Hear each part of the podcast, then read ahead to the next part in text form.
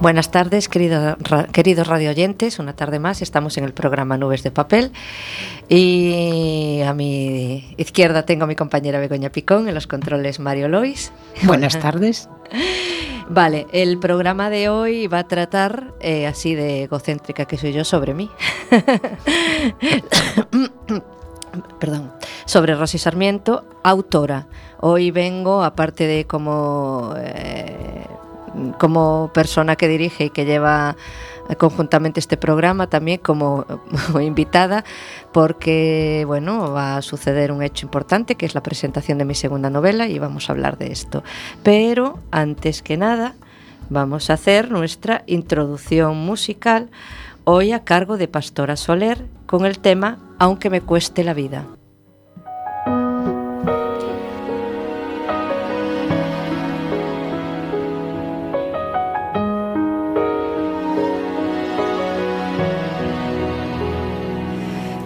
que siempre estuve sola entre la multitud, engañándome en silencio y no sirvió de nada, repitiéndome a mí misma que no estaba, que no, que no, que no. Y esperé desesperando tu llamada, y ya entendí que no había nueva temporada. Ese capítulo, tú el bueno y yo la mala, una vez más, soy una mujer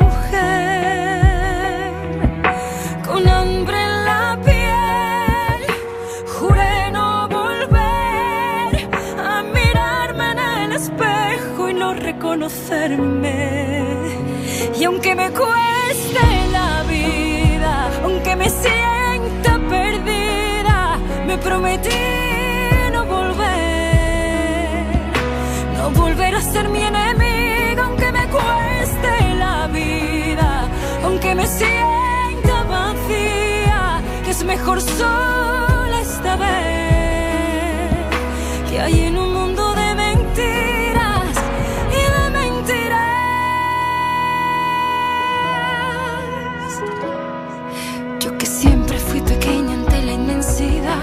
aliviaba mi dolor mirando hacia otro lado. Perdonarte mi delito, mi mayor pecado. Que no, que no, que no. Hoy me siento más valiente y no hay batalla. Ahora escribo yo mi nueva temporada. Ser yo misma siete días a la semana. Cada vez más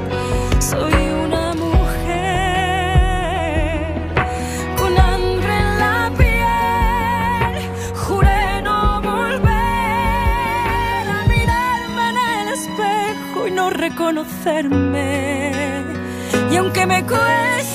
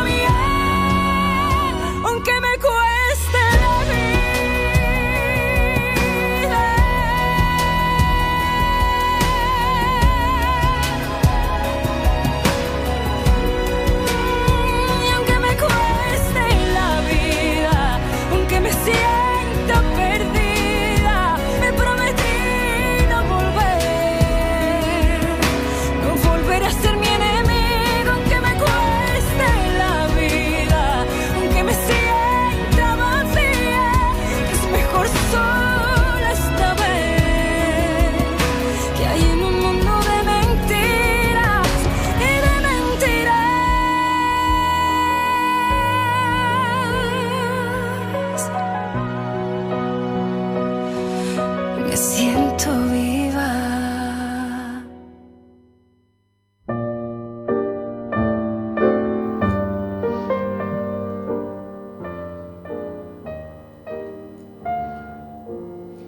Bueno, buenas tardes.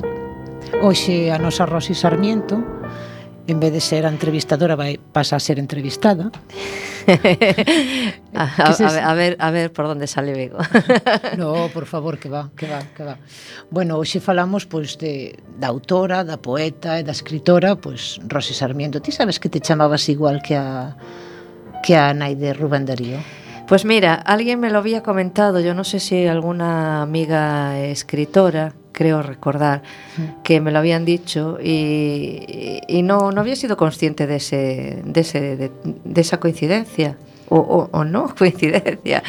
No sei. Claro, pois eu onte andaba así buscando e, e claro, buscaba Rosy Sarmiento e me salía a nai de Rubén Darío pero que esta non é a nai de Rubén Darío Hombre, no pude haber viajado en el tiempo pero vamos, no, no tengo conciencia no. de, de, de haber tenido eh, o, bueno, a lo mejor sí tuve una vida pasada pero no, no tiene nada que ver con con la coincidencia de, de haber sido madre de Rubén Darío, pero sí, sí, me, me gusta esa, ¿sabes? E, e, esa coincidencia, sí. Sempre hai algo. Bueno, Rosy é unha autora de a ela lle gusta a poesía, ela dice que a súa vida eh, empeza ca poesía, non?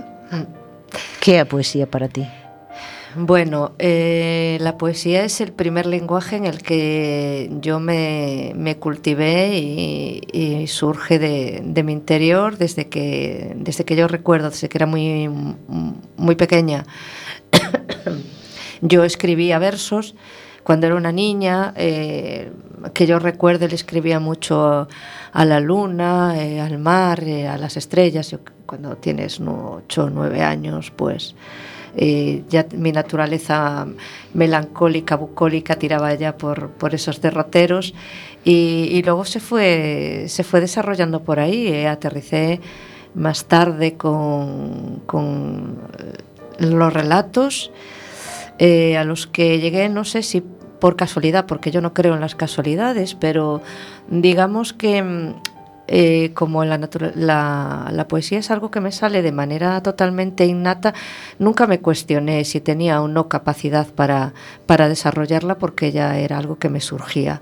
Eh, siempre tuve mucha imaginación, pero por circunstancias, por la vida, por, no sé, no, no desarrollé eh, la, el, el, la vertiente de, de, los relatos y de la novela hasta, hasta ahora, hasta la edad adulta, pero bueno, me está, me está gustando mucho la experiencia y me estoy divirtiendo mucho también. Ti empezas co, co libro de poesía, corrígeme se me equivoco, eh, Mentiras e Flores, ou Mentiras e Flores, mm. polo que ademais tuve che premios, a ver, contanos un pouco esos. No, no, eso no es correcto, te corrijo. Eh, digamos que na máxima ilusión mía desde, desde bien jovencita. Primero escribía para mí, muy introspectiva. Escribía para mí y era algo como que eh, me lo guardaba, era como una terapia. Mm, me ha ayudado muchísimo.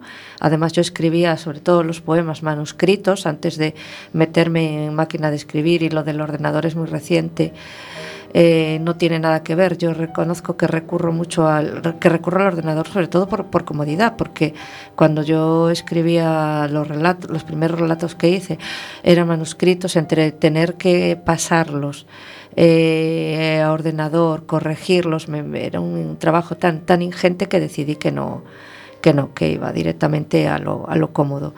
Pero la poesía tiene um, un marcado carácter intimista que me ha ayudado mucho en diferentes momentos de mi vida y después vino la necesidad de, querer de querer compartir eso eh, durante mucho tiempo yo nunca me he movido en ambientes eh, literarios yo soy una una bueno una chica normal de barrio eh, que ni siquiera tenía una carrera universitaria en el momento que se supone que tienes que hacer una carrera universitaria. Digamos que mis estudios fueron un poco a trancas y, barrancas.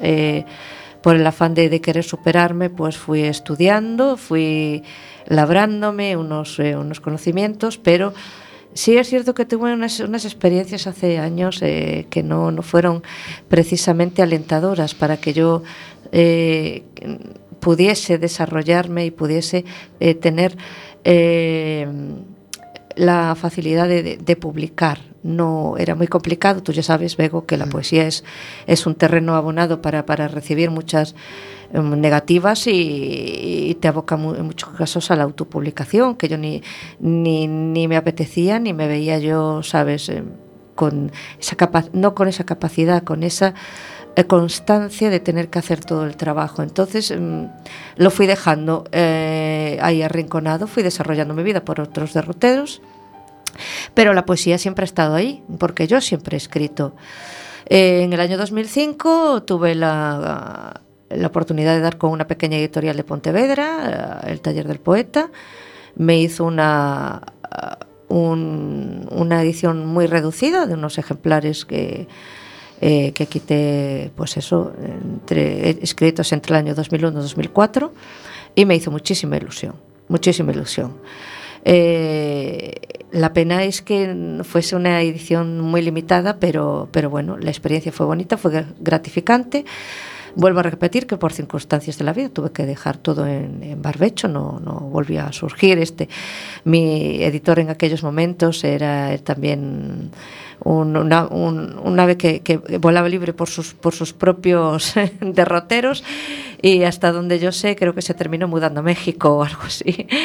Entonces ahí quedó. Eh, empecé a escribir relatos porque dije, todo el mundo me insistía, pero ¿por qué? Si tú tienes imaginación, ¿por qué no, no intentas? ¿Por qué no pruebas? Y, y bueno, realmente sí conseguí un, conseguí un número bastante considerable de, de, relatos que yo creo que tienen una muy buena, una bastante óptima calidad, que en algún momento volveré a sacar a la luz. Y a partir de ahí vino el tropezón de mi, no el tropezón, digamos eh, la continuidad. Me expresé mal con la primera novela, que fue la, la de Roswell. Ahora veo una diferencia bastante considerable entre mi primera y la segunda novela, que es la que voy a presentar este, este viernes, pero eh, me fue llevando. Me, me fue llevando y, y, ahí estoy. Roswell, que un, é un conjunto de relatos, fantasía, a que nos enfrentamos. Roswen es un universo fantástico que juega o que se mueve entre dos mundos, el real y, Los dos son reales, pero mm, tal como lo, los vemos nosotros, digamos que uno está eh, sumergido en un bosque en el que hay personajes más bien mitológicos, que si elfos, que si hadas, que si... Y el otro es un personajes que quieren huir un poco de sí mismos y buscar su esencia. Eso es algo eh, que yo veo que tiendo mucho eh, en, mis, eh, en todas mis, mis, mis escritos y mis novelas, un poco el escapismo de los personajes e tamén la predestinación. E despois chega o momento en que eu te conozco a ti Mais sí, ou menos, non? Mais ou menos, xa E, e despois aparece material sensible Que además foi... Bueno, sí. tuve unha gran suerte de, de estar contigo De, de leerme antes de ese material sensible que de verdad foi un placer eh, presentar contigo ese ese poemario, un poemario cargado de sentimientos. Mm, que foi para ti material sensible despois de todo isto? Material sensible, pues mira, supuso el retorno a poder volver a publicar poesía que era algo que yo no veía tan a corto plazo porque estoy más centrada ahora mismo eh, en, en, la vertiente literaria de, de, las novelas, de la novela. Lo que pasa que como tengo tantísimo uh, material acumulado, nunca mejor dicho, eh, di con un par de editoriales que me dijeron mándanos, eh, como si ahora tengo un cierto currículum, ¿no?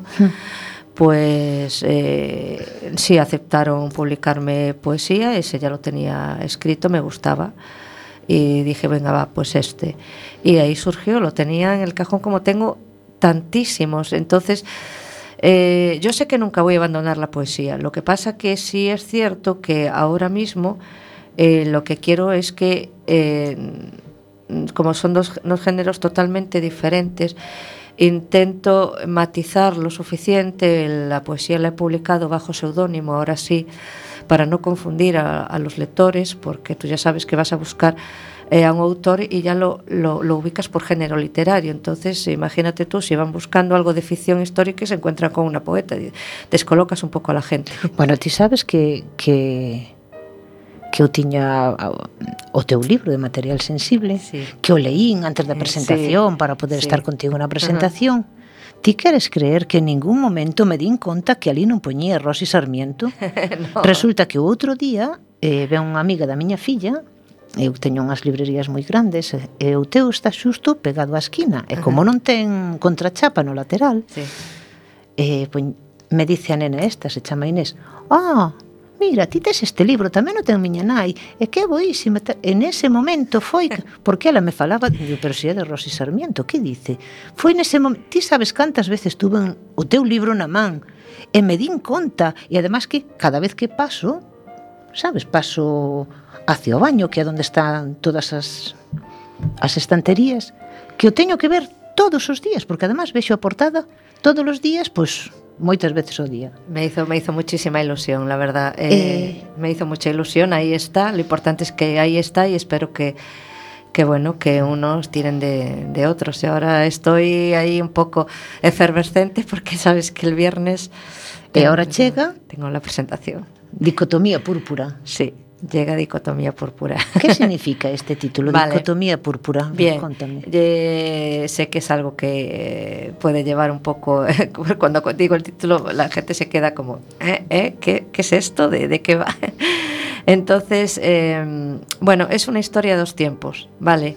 Y cuando te digo que yo trato mucho el tema de la predestinación, eh, es algo recurrente porque todos dejamos trocitos de, de nosotros mismos en, en todo lo que hacemos.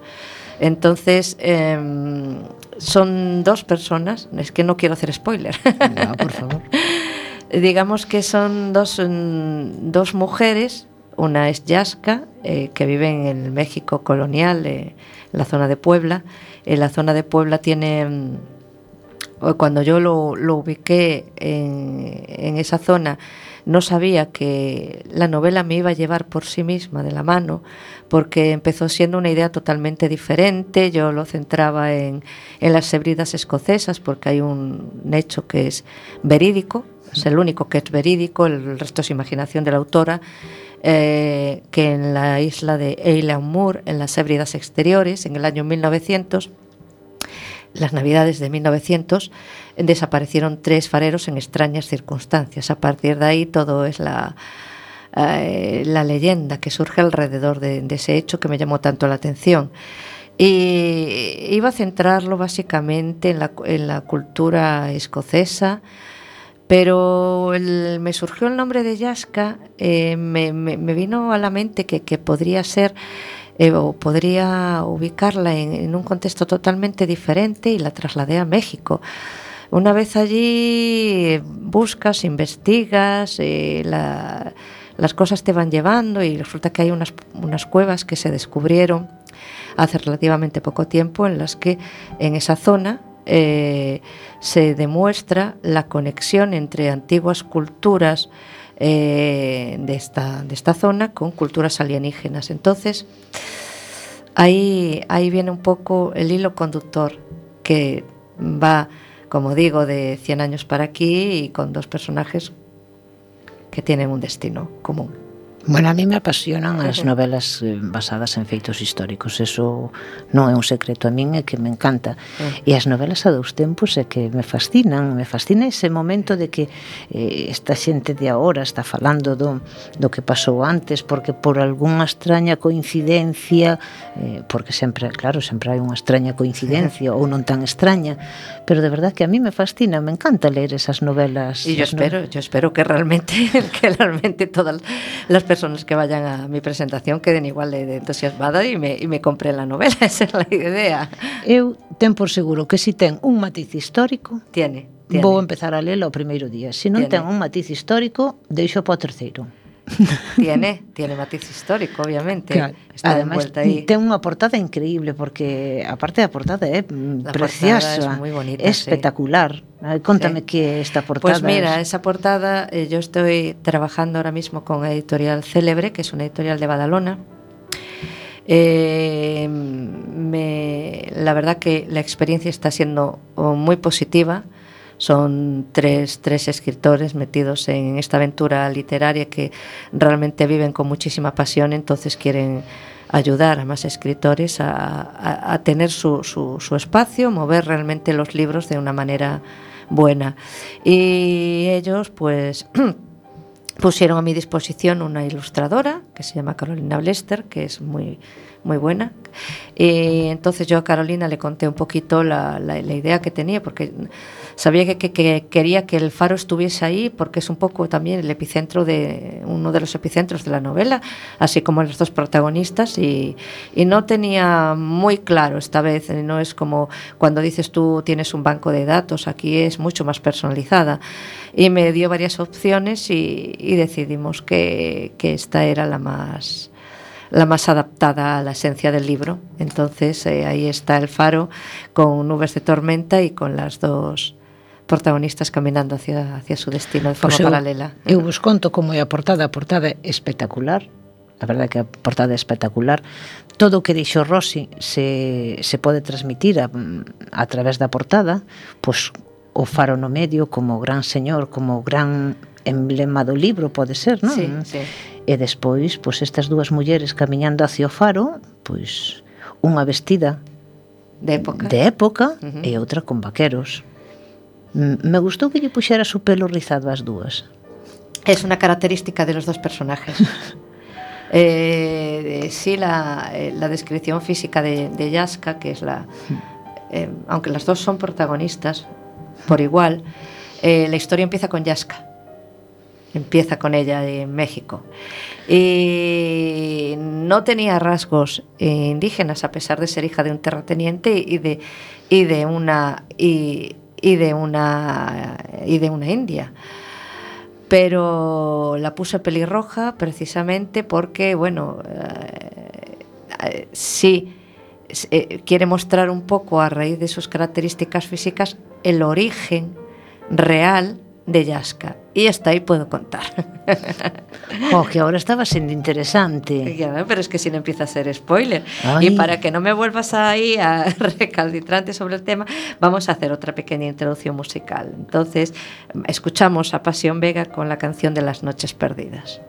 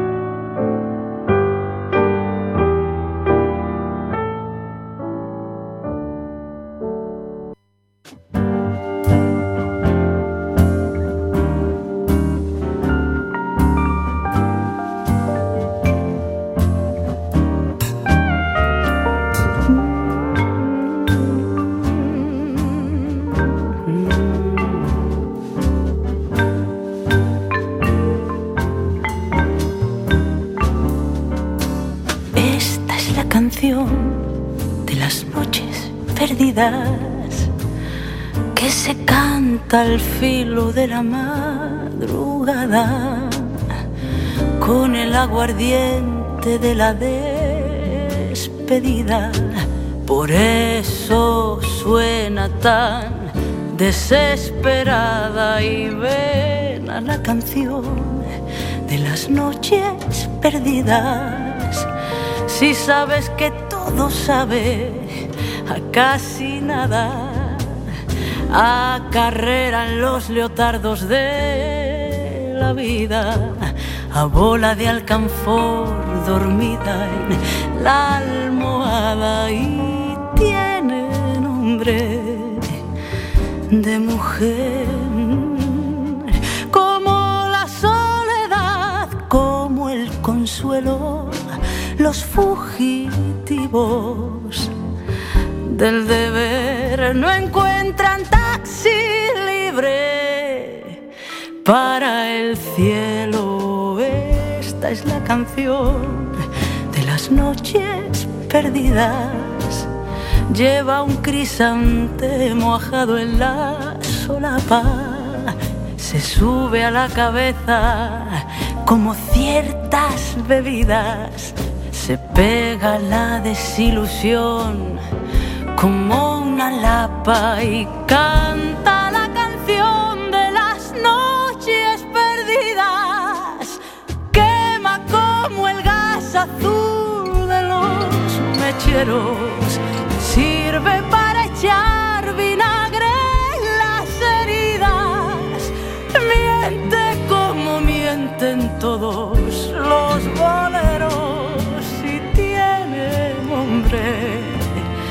de mujer.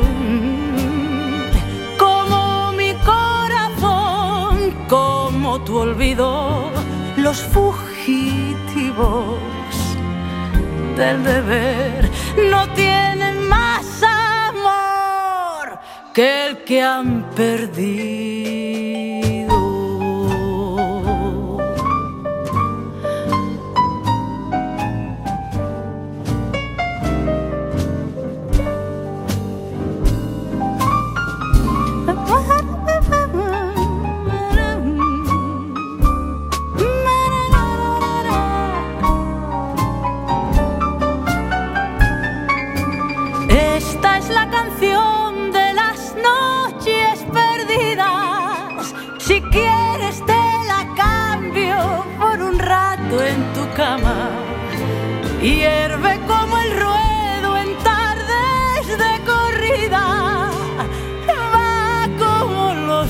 En los telegramas y tiene nombre de mujer.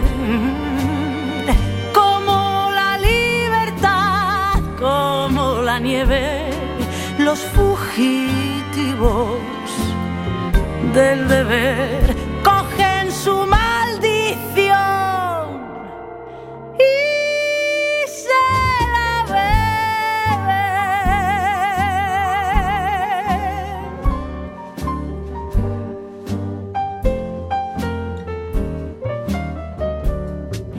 Escoitas Cuac FM 103.4. Nada que ver. Emisora comunitaria de A Coruña. A emisora dos cidadáns. Bueno, pues seguimos aquí con Rosy Sarmiento, que estábamos falando de dicotomía púrpura, Hablemos, hablemos. que además hay un personaje muy importante que é Elian Moore. Quen é Elian Moore? Vale, todos los personajes, eh, cada uno tiene su, su presencia y su importancia en, en esta historia. Eh, Yaska y Evergreen, los dos personajes principales, están conectados, ¿no? A través de, del destino que las une. Con 100 años de diferencia, eso yo siempre parto de la base de que todos somos energía y, y las conexiones eh, están ahí mm, y nos van llevando a veces, ¿no? La vida nos va llevando.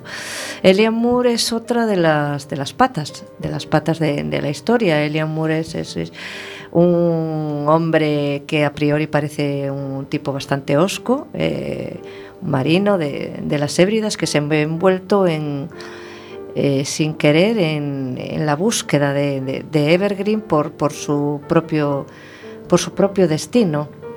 Y entonces eh, se crea una comunión especial entre Elian y, Evergreen y con todas las vivencias y cosas que van sucediendo, pues se va creando esa, esa conexión que mm, quizás, quizás esté más, el vaso conductor eh, esté más unido al final de la, de la novela con Loredana Carrisi, que es otro principal personaje que también juega un papel que al principio parece un poco como más gris o más difuminado, pero eh, al final esa comunicación que es como eh, se pierde entre Elian y, Evergreen, que parece que va a cuajar pero no cuaja, sí se conecta con, Loredana.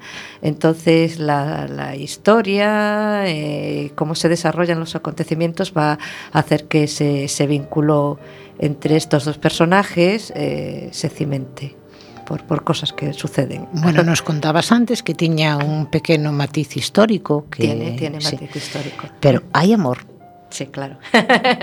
Pero amor, ¿cómo es amor que hay? A ver. Uy, es que ahí, ahí sí hay, eh, me, me- me sale el lado gótico. eh. Es, es como, Pero hay es que no amor- quiero contar, no quiero contar, pero sí hay cosas como muy fuertes Claro, y hay una historia de amor.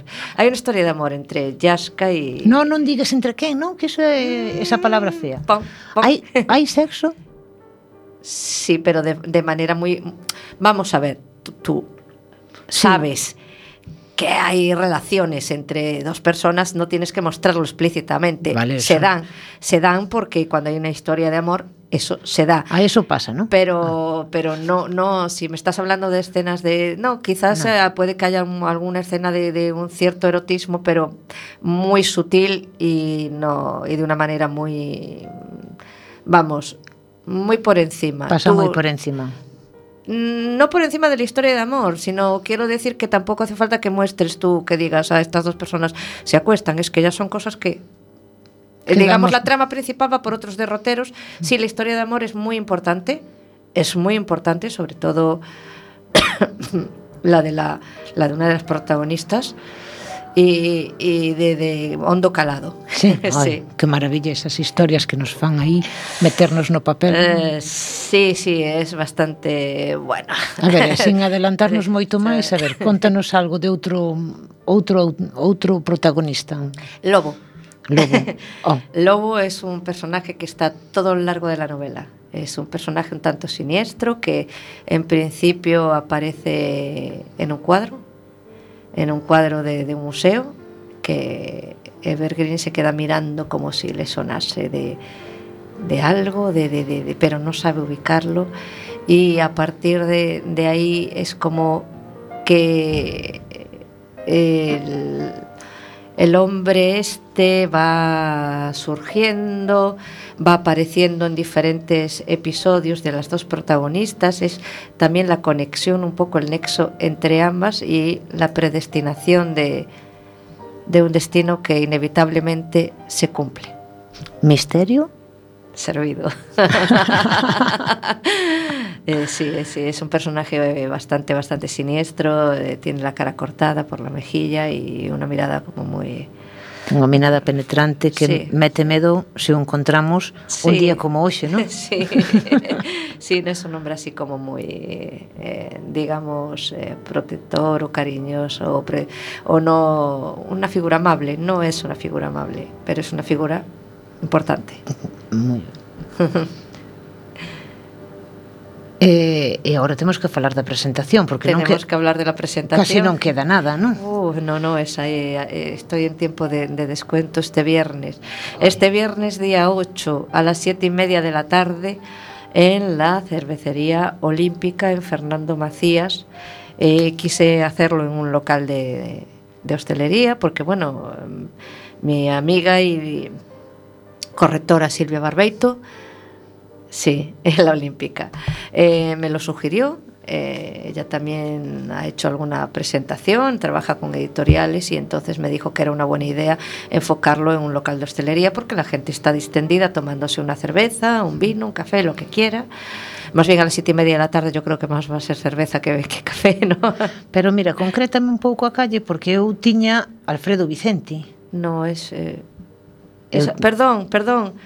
Perdón, vale, a ver si estoy yo ya... Eu tiña aquí apuntado... No, si es Alfredo Vicenti, vale, entonces es como que me he confundido yo, eh, cando con la cabeza... Alfredo Vicenti, efectivamente, perdón por la equivocación, no tienes tu razón. Calle Alfredo Vicente, Vicenti, 39. Sí, sí, sí, es en Alfredo Vicenti. Como son calles que tú ya sabes que están muy muy cerca, pues me, me Pero confundí. mira que os Sí. mandamos para outra cervecería. No, no, no, no, no, cervecería La Olímpica, ¿eh? La Olímpica yo ya voy a mandar. Así que xa sabedes Sí. todos, o próximo viernes ás sete e media temos unha cita na Cervecería Olímpica de Alfredo Vicente. De Alfredo, Vicente. Sí, sí, sí, sí, ahí os quiero ver. Y voy a hablar también con, con Silvia, que me quitará. Eh, me, me quitará todos los entresijos de, de la historia, como ella la, la corrigió, conoce la, al dedillo, ¿no? Todo, todo Te refieres a Silvia que te vai a acompañar na Sí, que presentación. me va a acompañar porque ella corrigió el libro y entonces es conveniente que una persona que conozca la historia te presente y sepa qué, preguntarte y por dónde y por dónde tiran los personajes, ¿no? Básicamente. Bueno, ese día poderemos marcarse ao libro, ¿no? Eh, Sí, por favor, yo quiero que compréis todos los ejemplares. Realmente que la idea eh, es que, que, que, bueno, que, que toda la gente que, que me conoce, que, que quiere apoyarme en, este nuevo proyecto, esté ahí acompañándome y, comprando, comprando el libro. Eh, entonces os emplazo a todos mis eh, amigos, conocidos, eh, conocidos de conocidos de conocidos, que, que vengáis y que me y, que yo creo que vamos a pasar un, un rato muy, muy entretenido muy, muy agradable y yo voy a estar muy nerviosa y muy feliz porque esto, Bego, ha sido un parto largo, largo, ¿eh? muy largo. bueno, sí. pero moi satisfactorio. Moi satisfactorio. Que, mm. Bueno, eu de todas formas xe che pido que tes, bueno, menos dunha semana por diante, pero vayas separando o meu libro e me vayas facendo unha dedicatoria, iso quero decir que xa vou comprar o libro, eu quero con unha dedicatoria con tempo, porque despois nos vemos ali na presentación, todo o mundo quere libros, todo o mundo quere dedicatorias, é unha dedicatoria a correr. No. Para min quero unha dedicatoria personalizada, intento hacerlas siempre personalizadas, sí, pero... pero, pero en, eh, a ver, ojalá, ojalá no tenga que estar firmando pues 250 ejemplares. Claro, es la idea por, que tengo yo. Por eso mismo, por eso que vamos a estar vas a estar aí firmando toda apurada e eu xa che dou cinco días de plazo. Ya me das cinco días, e cando Tes. me lleguen los libros, que creo que antes estaba hablando con uno de, de mis editores, con Ricard, Y, y, ya me había dicho que el martes me llegaban, entonces eh, tic-tac, tic-tac. Bueno, tic -tac, pues de aquí a martes che dou tempo para que vayas pensando e vayas facendo aí manuscritos como fas ti cos poemas. e si, mm, si chegan o martes moi tarde, bueno, dareiche plazo para que empeces o miércoles. Pero o viernes, na presentación, quero o libro xa firmado, eh? Sí, sí, sí, sí, sí, sí uno menos, xa para firmar. Pero unha firma especial. Claro, Mira, unha vez me firmaron un libro a verdade é que foi con tempo. Teño unha dedicatoria que podes alucinar, Rosy. Toda a página. Uf. Toda a página, eh? Ya, bueno, bueno e despois eh, a verdade é que un, un libro que me fixo moita ilusión que me firmaran resulta que eu fun a un recital de Luis Eduardo Aute Ajá. sabes que Luis Eduardo Aute ten ese semblante de serio sí. Ajá. como malhumorado Ajá que non ten nada que ver coa realidade. Eh? Bueno. É unha persona encantadora no, o seguinte. A veces damos damos imágenes que realmente non se corresponden con como somos nosotros en realidad, ¿no? Bueno, pois pues me fixo, claro, eu non levaba o libro del para que mm. me firmara, pero fun máis lista. Levei o meu. claro, todos iban ali a firmar o libro e eu, mira, eu non teño o libro, pero teño o meu, entonces quero que me firmes o meu. Bueno, el quedou encantado e dixo, si te lo firmo, pero se si me llevo outro aquí tes, pum entonces me firmou o libro aparte me fixo con un dibujo bueno mm, espectacular Ademais, unha persona moi distendida, moi alegre, aunque todos pensemos que valo vendo así e dices ti, que persona máis seria, para nada. Así que a mí me faz unha dedicatoria. Non che pido que te a página inteira, pero bueno, así máis ou menos. Bueno, pues mientras yo pienso en la dedicatoria que te voy a hacer, vamos a meter el último, eh, bueno, otro tema musical que a mí especialmente me, me gusta mucho y es eh, Roberto Carlos y el gato que está triste y azul.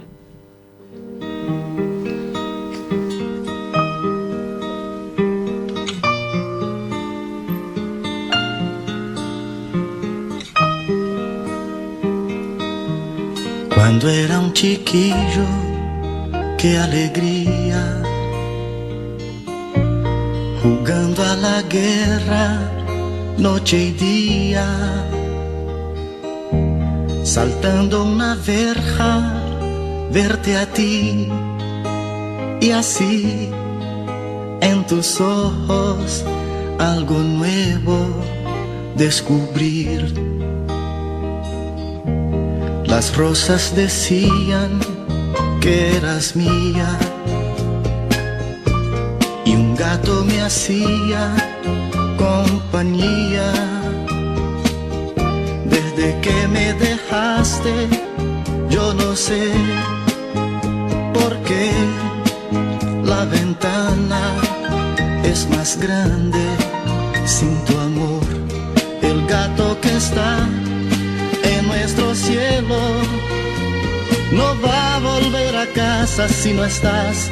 No sabes, mi amor, qué noche bella. Presiento que tú estás en esa estrella, el gato que está triste y azul. Nunca se olvida que fuiste mía, mas sé que sabrá de mi sufrir, porque mis ojos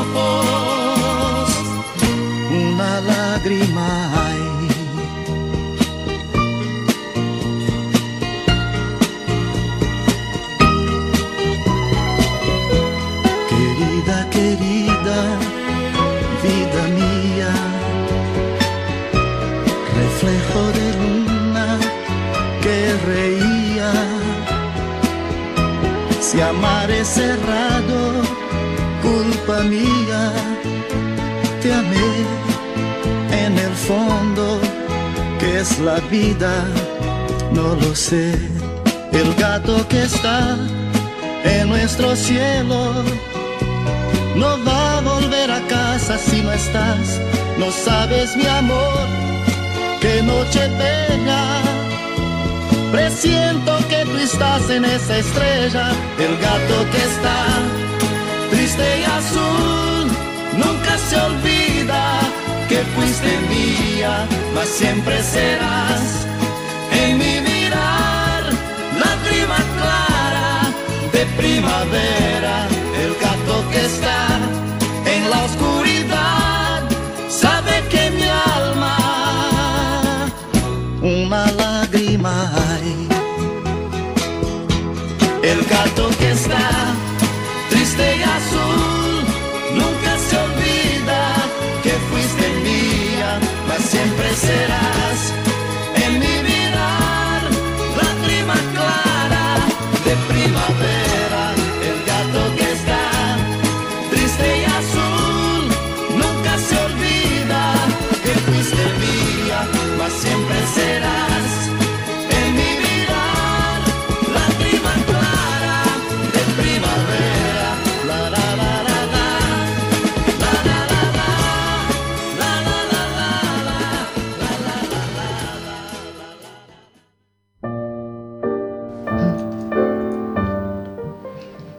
Bueno, este novo proxecto empezas co, con a editorial, co, ca editorial célebre, Ujú. que creo que estás moi contenta, ¿no?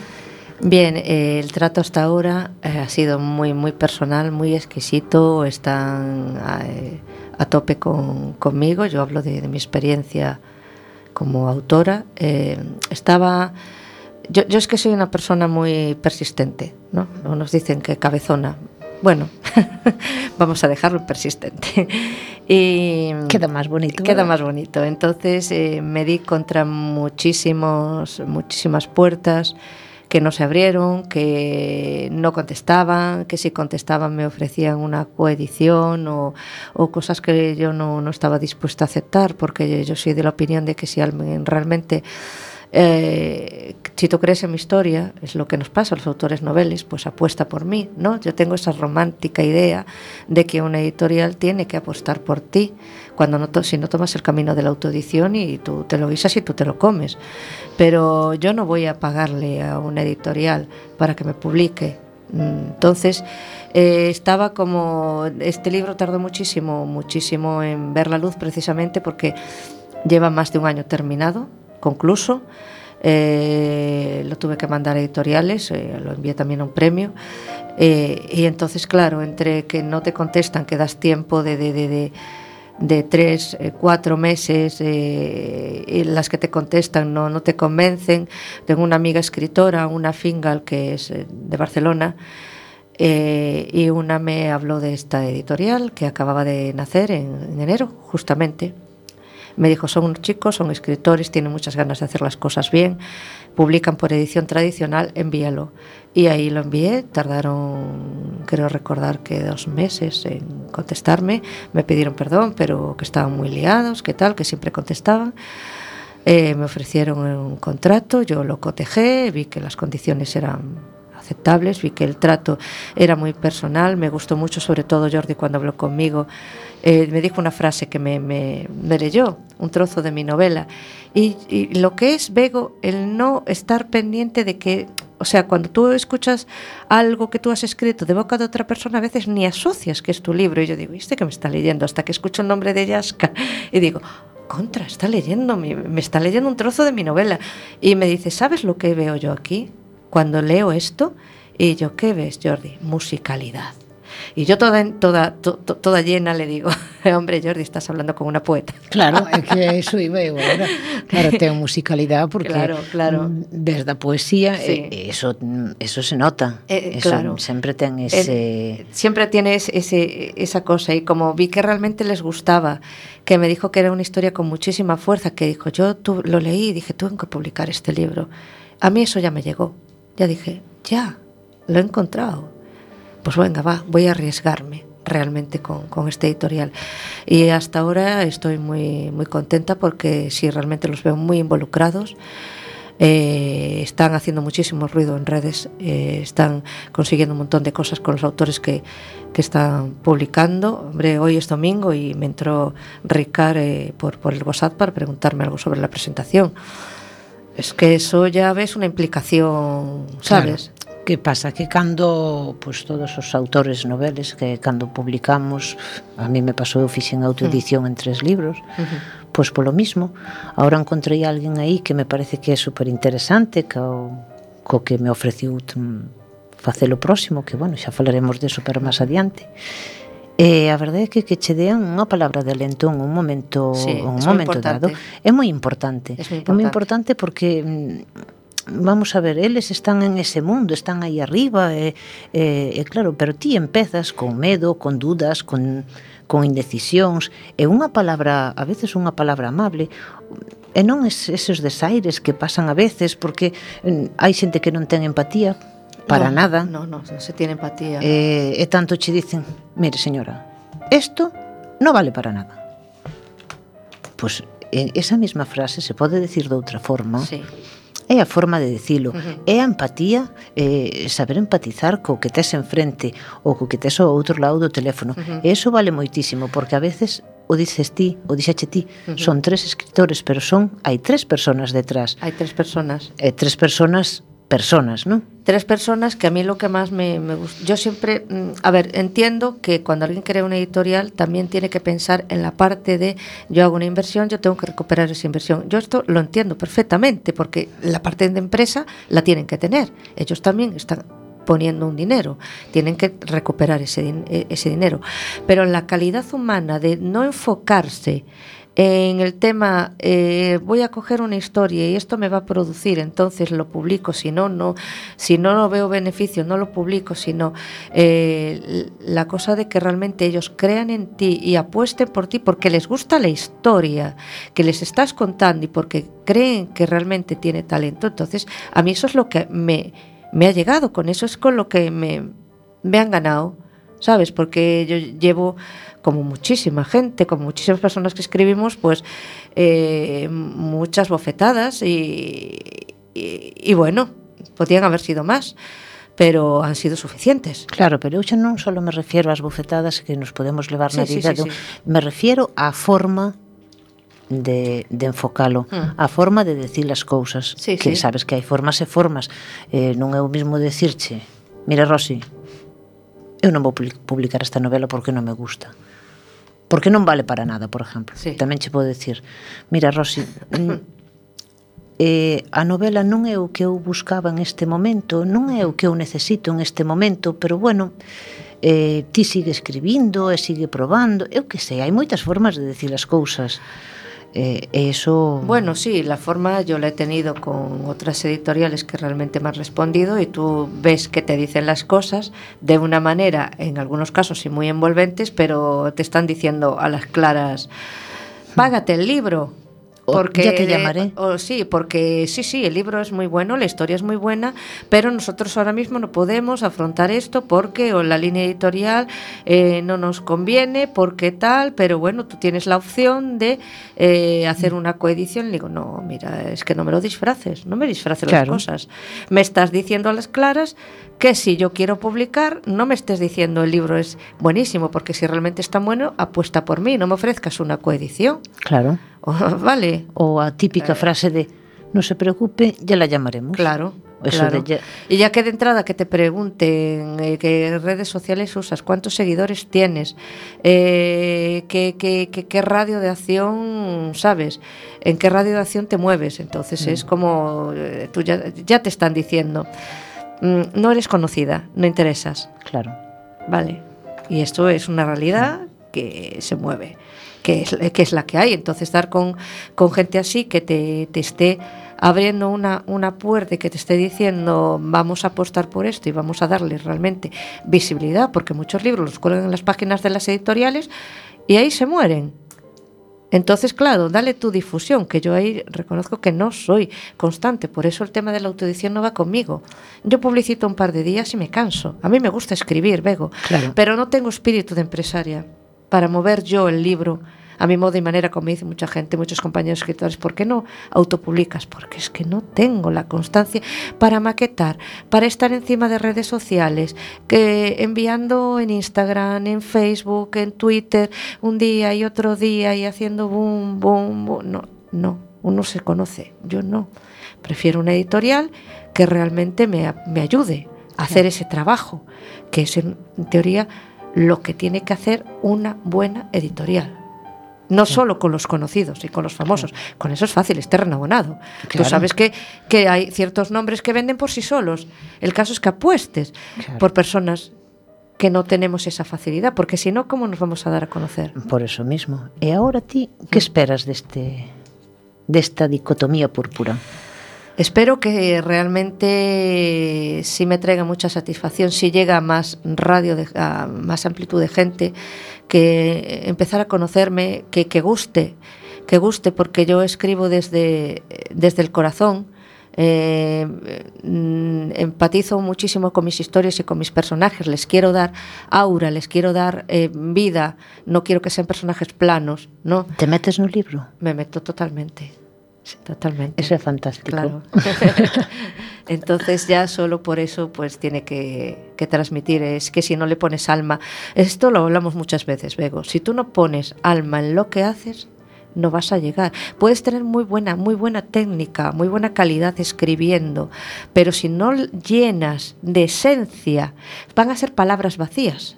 Claro, pero eso pasa en todo. En todo. Pasa facendo calquer outro traballo, escribindo, en todo. Se as ah. cousas non as faz porque queres realmente facelas, non salen ben. Non salen ben. Claro. Exactamente.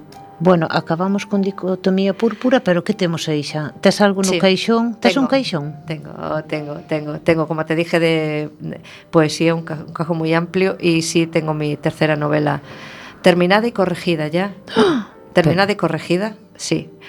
Eh, no voy a desvelar nada porque Hombre, ahora no no. estamos hablando de, de- de- de otras historias. Estoy escribiendo la cuarta, de hecho, pero la tercera ya, ya está. O Ai, sea que... Deixanos disfrutar de dicotomía Primero púrpura. disfrutemos de Dicotomía Púrpura, por favor. Espero que mm, los que me compréis el libro eh, realmente lo disfrutéis, disfrutéis de su lectura, disfrutéis de la historia y, y esa es la mayor, siempre va a ser la mayor satisfacción para, para un artista, non? Bueno, eu che digo, eu quero o libro o viernes. o viernes lo tendrás sin fallo. Eh, o vi... Ai, que despois vou, despois vou de cena. Bueno. Ese día non podo empezar a leelo. Bueno, bueno, bueno pero, pero, pero... Ese día vou de cena. Bueno, pois despois empezarei a leelo, conta ca miña crítica. Claro. Eso por supuesto. Las críticas, mientras sean constructivas. Ah, sí, claro mientras sean constructivas sí, va, sí. Eh, serán siempre bien bien recibidas. Claro, además que, que, das críticas se aprende. Siempre, siempre, siempre, yo soy consciente de que, de, de que sí, de que va a haber crítica, que todos tenemos un público, habrá gente que le guste más, que le guste menos, que no le guste, esto es, es así, pero yo espero que la, la mayor parte de la gente a la que llegue el libro realmente sí le guste. O si no, que sea suficientemente sincero o sincera para decírmelo y decírmelo de una manera de, mira, esto no me gusta porque, no, porque es que no puedo pasar de la tercera página. es que...